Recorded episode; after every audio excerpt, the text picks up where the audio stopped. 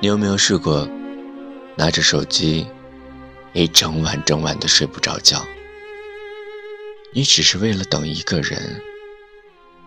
你安慰自己说，他可能没有收到你的微信吧，又或者没有看到你的朋友圈，又或者他家的无线坏了，或者是手机刚好没有网。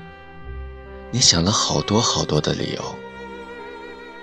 但其实他已经收到你的微信，也看到了你朋友圈的心情。他知道你在想什么，但他就是不找你，不问你，也不理你，只是因为他不喜欢你。如果他喜欢你，一定会主动联系你。是吗？在这个世界上，好像所有人的占有欲都很强。对于自己喜欢的人，你可以答应任何的事；但对于自己不喜欢的人，好像我们从来都不会主动去找他。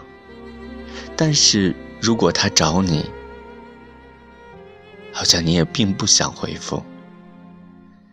你回复的人只能说明你喜欢他，又或者你好闲。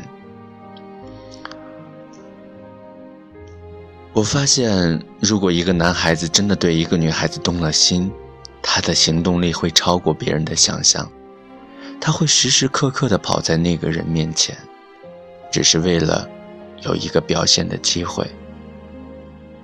你知道吗？爱是藏不住的。他喜欢你，所以他的一举一动、一言一行都会让你感受得到。就好像王小波说过的：“见不到你的时候，我就难过的好像旗杆上吊死的那只猫。”在感情上，我们每个人都是一样的，喜欢就付出，牵挂就主动联系。如果他令你感受到的不是喜欢和爱，而是失去。恐惧和不安，那就别再为他找理由了。